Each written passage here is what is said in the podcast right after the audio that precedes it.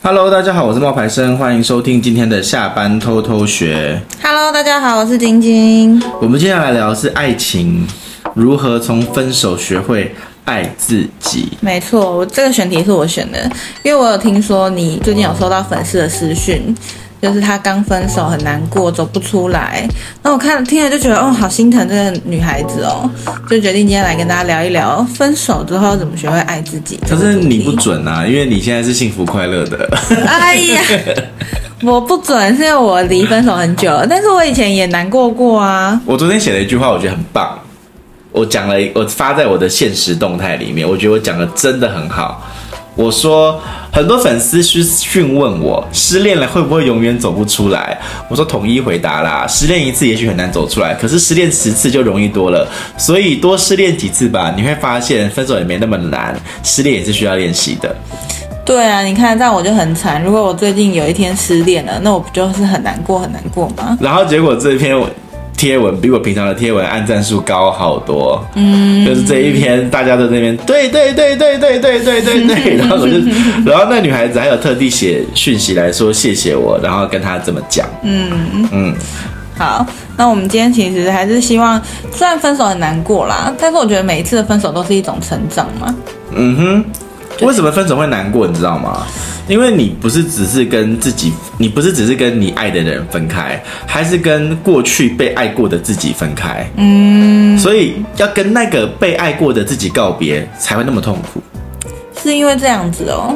对啊，不是因为他曾经拥有了太多，然后一下一夕之间失去了。你看，像我回想起来，我们上次分享那个失恋歌曲的时候，全部都是因为在描写过去那些美好的回忆，然后现在做不到了而很难过。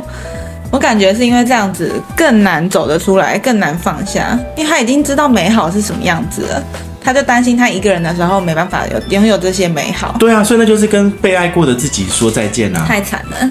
那因为你要跟被爱过的自己说再见，才会这么痛苦啊。可是有一天哦，你会知道说要笑着看待那些过去，能够置怀你的不是时间，而是内心的一份那种淡然跟释怀。嗯，善良哦，其实是优点。然后，但你不能让这件事情变成你的弱点。那一旦呢，就是分手的时候会经历一些特殊的阶段。那我们来讲一下会经历哪一些阶段，因为这个不是我们说的哦，这个其实是心理学的一个那个内容。他在这边有讲一个，就是面对哀伤的五个阶段。嗯，你也患上了失恋症候群吗？这五个阶段，其实你看想想看，你现在自己到哪一个阶段？毕竟，一段亲密关系走到尽头的时候，情绪是会高低起伏的啦。那你遇到这五个阶段的时候，你要先明白你自己在哪里。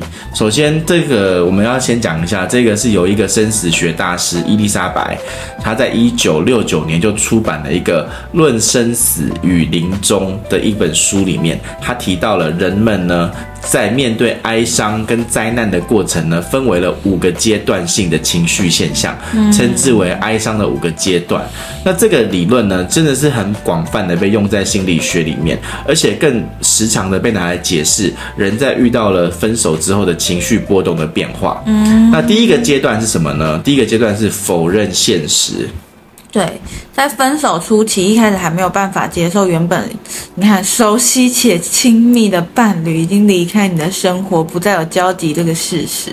所以这个时候，刚分手的男女容易因为一些日常已经养成的情侣小习惯，像是帮对方顺手带一份食物啊，或是经过以前常去的地方啊，甚至是一把伞、一个盆栽，都会让你睹物思人，唤起你还在恋爱中的感受，让你无法接受这个事实，然后在心。里就开始一直否认这件事情，否认你们已经分手了，否认不可能这样结束了啊！他可能只是还在赌气，这些想法，这是真的诶，我自己有遇过啊。我去年就遇到这个状况的时候，我你知道我演讲的时候有很多的那个素材，嗯，然后都是我跟之前那个暧昧的那个对象，然后一起去经历的事情。我知道，然后我就会，我每次在演讲的时候，我就会。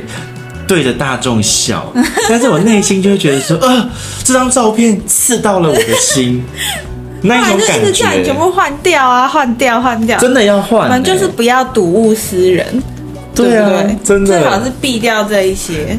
他会不会有一些人想说，就开始否认否认到最后，想说开始想要如何挽回，然后就陷入了一个死胡同。会会，我跟你讲，这个面对悲伤的五个阶段，不是每个人都可以到最后一个阶段的。对啊，因为你要顺利的走出来，可能需要很多时间。很多人会一直循环在前面三个阶段。OK，好，那我们等一下来看全部前面三个阶段是什么。然后第二个阶段呢，就是愤怒。OK，这个哈，我好像有感受到你有过哦。来。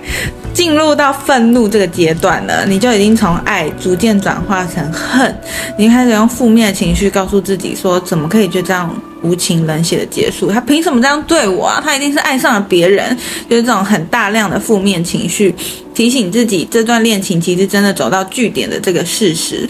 然后呢，就把分手的所有罪过都推到对方身上，用检讨对方的方式，让自己内心稍微得到安慰或是解答。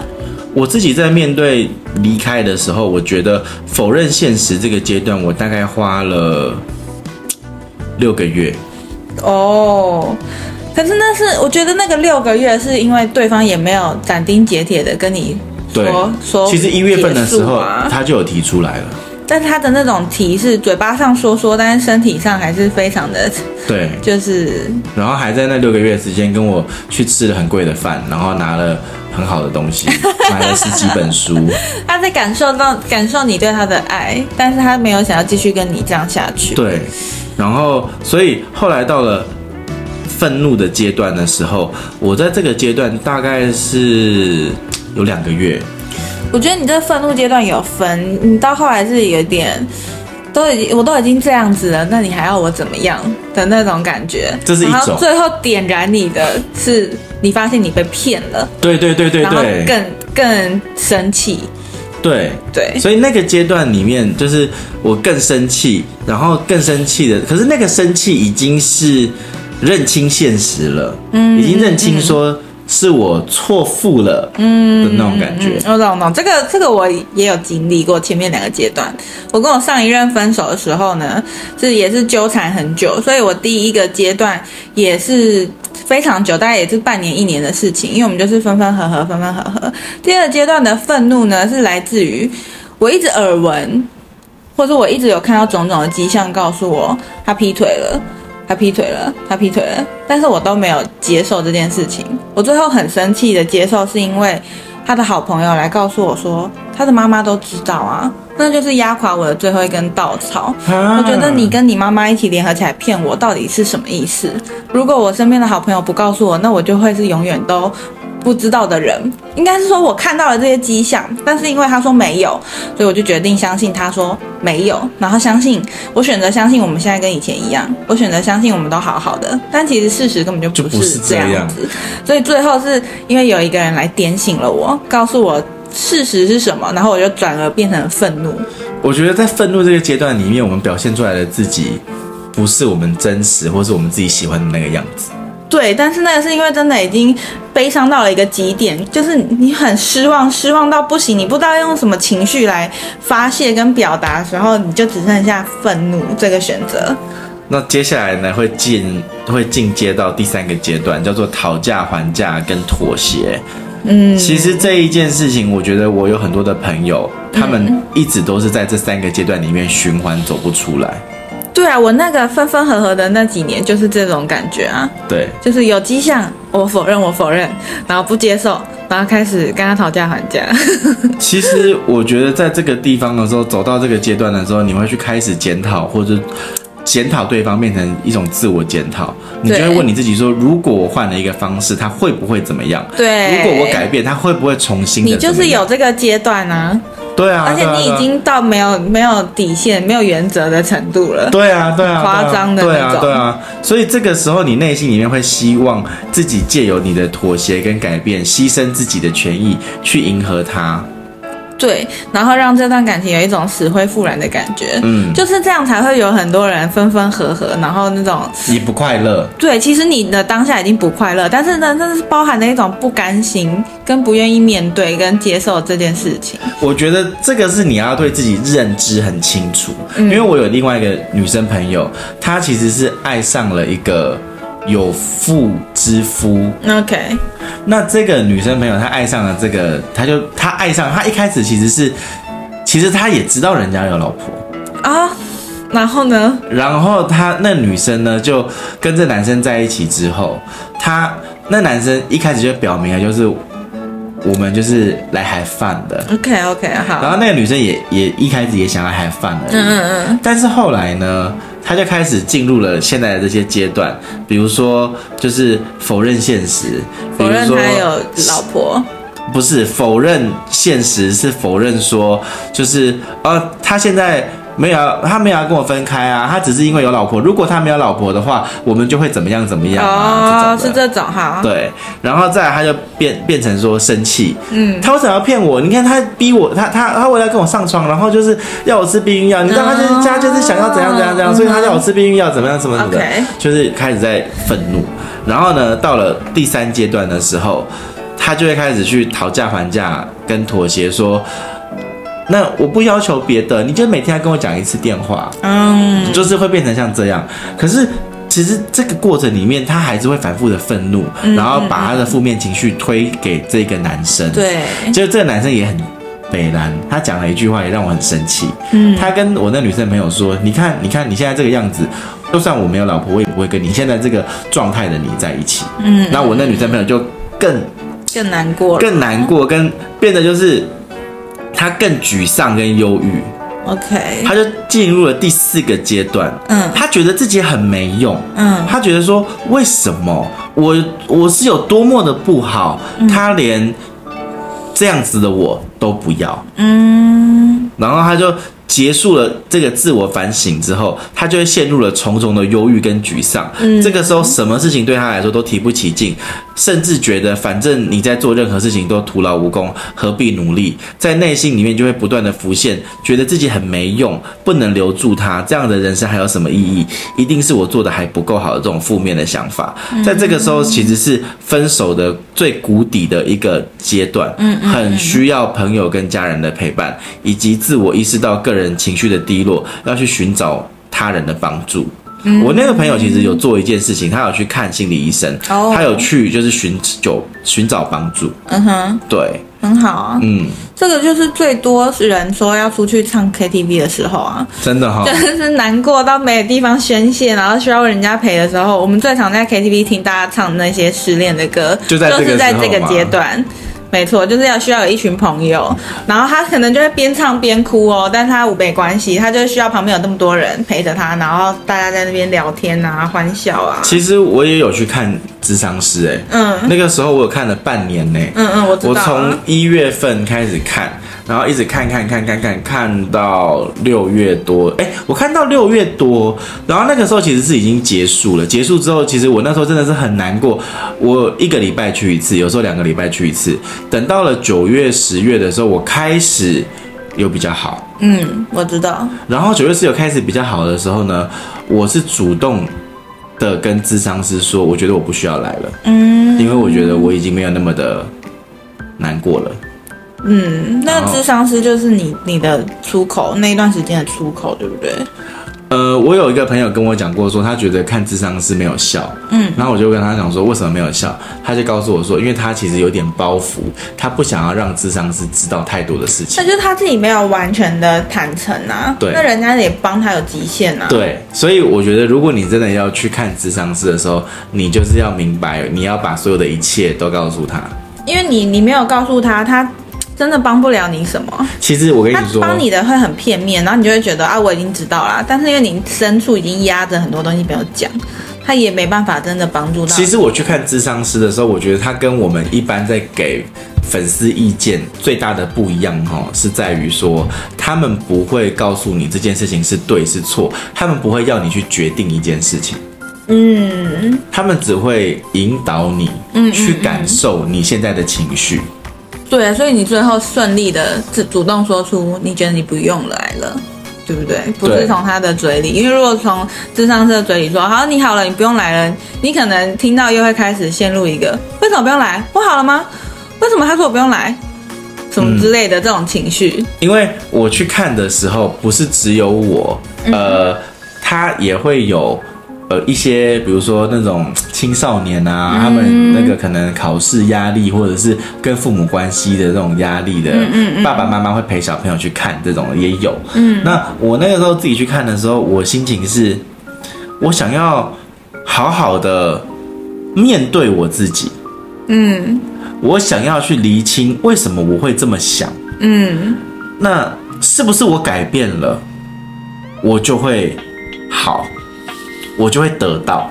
嗯，那这些过程之后，我就发现说，嗯，不是，有时候真的不是我们想要就一定会得到的。嗯，一颗真心真的不一定能够换到另外一颗真心。嗯，有些人就是仗着你对他好，嗯，然后他就会对于他所做的一切觉得没有错。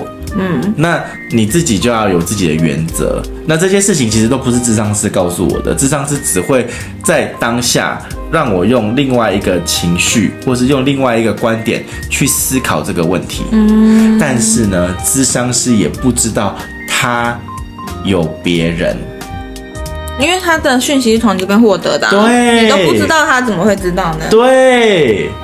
所以我就觉得，有时候他给我的建议，我现在反头过来看的时候，我觉得他给我的建议是好的，因为他没有跟我说把重点放在他身上，他的重点都在你身上啊。对，他的重点都在我身上。我为什么要去做这件事情？我做这件事情之后会怎么样？那会让我比较快乐吗？那还是说我现在想了这么多，去做这么多事情，那最后我还是想要掌控一切？嗯嗯，他讲的是这个，嗯，咨商的过程是这样子，嗯嗯嗯，我整整咨商了六个多月，超过啊，对，大概八没有没有六个多月是密集的，密集的，然后大概是六月到十月的时候是第二个阶段，我就是两个礼拜或三个礼拜一个月去一次而已。我知道我知道，我经过这这个时段，对，嗯。所以他会到记事的阶段，是你已经认清事实之后，你才会开始进进进入了无限的忧郁，对不对？因为我那个时候就会觉得说，我是不是应该要去，就是坦诚的面对我自己？太坦诚了，超坦诚。那时候我就会跟我自己说，我是不是要坦诚的面对我自己？嗯。然后他会不会是因为我给他很多压力，所以他才会有这些做法？可是今天不管你多好，他今天就是不爱了啊！你不管怎么改变，他没有用啊，不会对你对，对没有用，跟以前一样了啊！对，没有用了。那在这几件事情之后，就要到了最后一个阶段，嗯，就是接受现实。嗯，接受现实是不是就已经快好的差不多了？还没，还没哦，还没。那接受现实是检讨完对方跟自己的阶段之后，才开始有的比较理性的想法。比如说啊，分手很痛苦，但是我应该好好的过下去。失恋了没关系，希望下一个会更好。那你这个时候你也会有你的离开，也让我更学会如何去爱，这种坦然接受失恋的状态，那就代表你已经逐渐的走出失恋的伤痛。到这个阶段呢，已经可以正向去看待前一段恋情。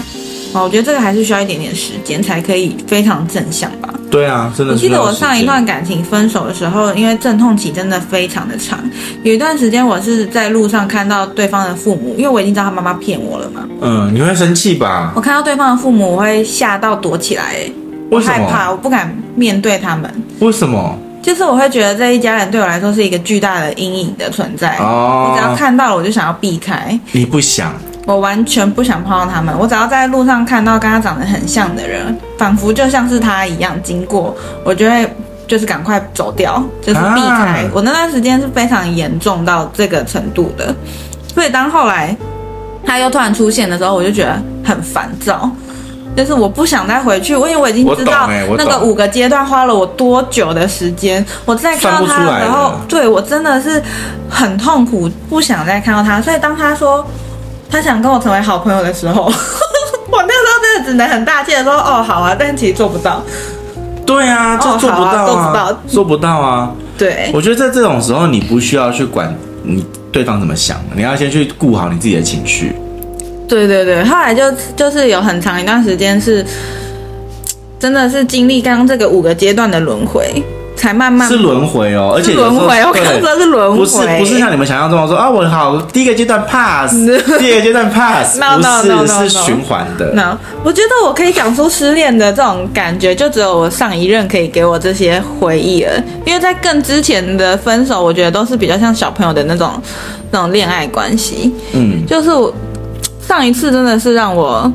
痛很久啊，可以用年来算哦。其实我觉得不是只有失恋是适合这五件这五个阶段的。对对，你在工作上或什么人生的低潮、痛苦的时候，其实都是这样子。我昨天其实我们最近其实有在团购一个商品啊，然后那个商品里面它它是那个美容导入仪，有微电流的那一种，会让你的脸。你昨天打了一个肉肉等呢。对，然后就想说。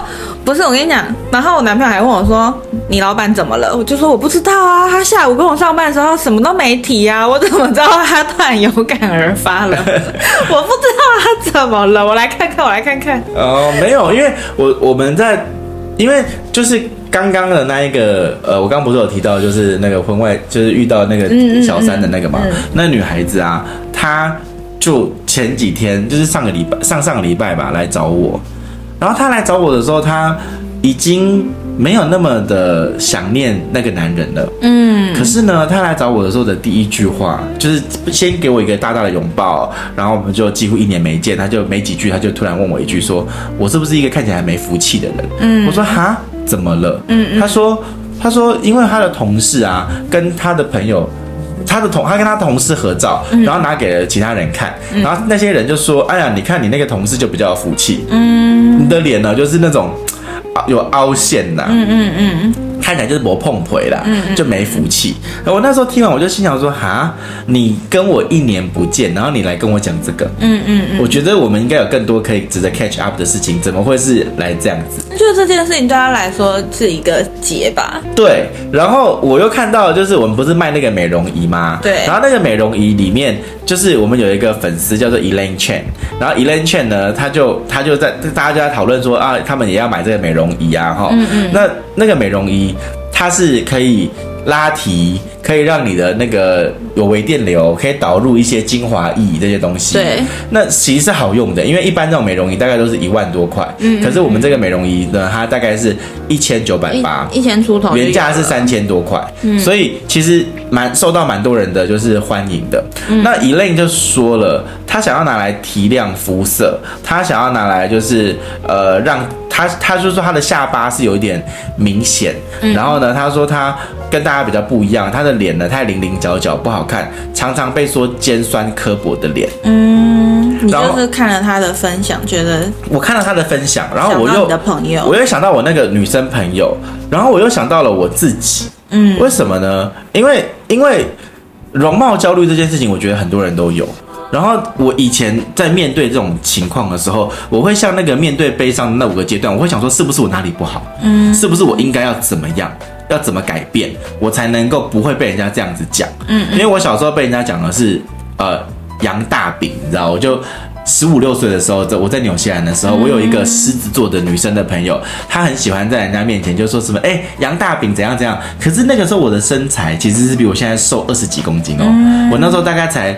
七十公斤左右，然后我就是天生头头跟脸就是大圆呐、啊，然后就会让人家觉得说你看起来就是肉肉的、胖胖的这样子。那我本来其实就对这件事情已经有点焦虑感，嗯嗯嗯。然后呢，听到他的话，我的心情就更烦躁。我只能，我还只能够对着那些开我玩笑的人强颜欢笑，嗯。所以我那时候就写了这一篇内容，就说我不是要卖你们东西，也没有想要推荐你们什么，然后就会改变我们的外貌什么的。我是看到这些粉丝的话，我有点心疼，因为我觉得。大家很容易因为别人的几句话不开心，嗯，包含了像我的那个女生朋友被人家讲说你是不是看起来没福气，嗯，或者是那些分手的人会问我说我是不是哪里不够好，嗯，那我我觉得以前的我还没有面对那个悲伤的五个阶段的时候，我可能是我不够了解我自己跟不够认知我自己的时候，我可能是不好意思说，嗯，我会觉得说，哎，我说出来了是不是我度量小，开不起玩笑，然后我不说，但我又觉得不爽。嗯嗯嗯，所以现在的我，因为我觉得我比较认知我自己想要的是什么，也比较清楚我现在的状态，也生活也有了底气，所以我觉得遇到一样的场合的时候，我已经可以勇敢的说出来说，我不喜欢这个话题，可以不要讨论这件事情吗？嗯，我会愿意这么讲了。然后，就算我就跟我的读者还有粉丝说，有容貌焦虑真的很正常。就算你要去整形，你要去做医美，你要买东西让你自己变得更漂亮，那都是因为你想要让自己变得更好，是你的选择，不必别人来告诉你。哦，你这个是个尖酸刻薄的脸，所以你应该怎么样？嗯，我觉得不是这样子。那你如果是真的想要让自己变得更好，再来考虑去买这个微电波导入仪。嗯，而是如果你是因为别人说你不好才来买的话，你真的不会因为这样变得更开心。嗯嗯。我其实当时在写的时候，我会觉得说啊，会不会劝退？嗯嗯嗯嗯。对，但是我就觉得，如果他真的是想要买这个东西，然后去证明自己。我不是尖酸刻薄的脸，嗯嗯嗯，那我觉得他他不会快乐，嗯嗯，所以我跟他说，你这个东西，你辛辛苦苦赚钱是要让自己开心的，而不是要去满足那一些嫌弃你的人的，嗯，对，所以后来这个女孩子呢，就是写完看完了，然后呢，她就讲说，她其实买这个是要让自己的脸部皮肤变得更亮更美啦，自己照镜子的时候也开心，因为她以前真的是被一直说钉子脸，嗯，要不要去敲铁钉之类的。长大之后就没有那么在意了，再加上他最近胖了，他就这样讲，所以他就觉得很谢谢我讲的这一番话。嗯，对，所以我自己是觉得，面对悲伤的这五个阶段，我为什么可以坦然的说出我当时不喜欢，嗯，或是我当时面对的这个状况，嗯，就是因为我已经走到了比较后面的那个阶段了，嗯，我已经开始去跟这件事情接，我已经去接受这个事实，嗯嗯，然后跟自我和解了。嗯，我觉得其实真的是要，我觉得要过去，就是要跟自我和解。对，就是你要去痛过，然后要才能够真正的去痊愈。你如果无论你是失恋，或是你曾经遇到一个挫折，或是被人家讲了什么，要拾回这个破碎的心，其实你不要想着说啊，是不是快点好？不是的，我觉得忘记跟自我和解，这是一个过程，它不是一个结果。嗯，对。对你要勇敢的去面对你自己的伤痕，你要告诉你自己，哇，我现在就是不开心。对，因为有些人会避而不谈，对不对？对。那你就不要避而不谈，你要学着去接受、面对，跟他一起相处。对，他都是你的一部分，他才会，你才会走得出来啦。对对对。嗯，好，那今天这个分享呢，大概到这边，那谢谢你们的收听哦。那如果你想要加入我们的 LINE 的社群的话呢，你也可以直接就是点击。资讯的下面的连接，那我们就会让你加入了。那谢谢你们的分享，还有收听，拜拜，拜拜。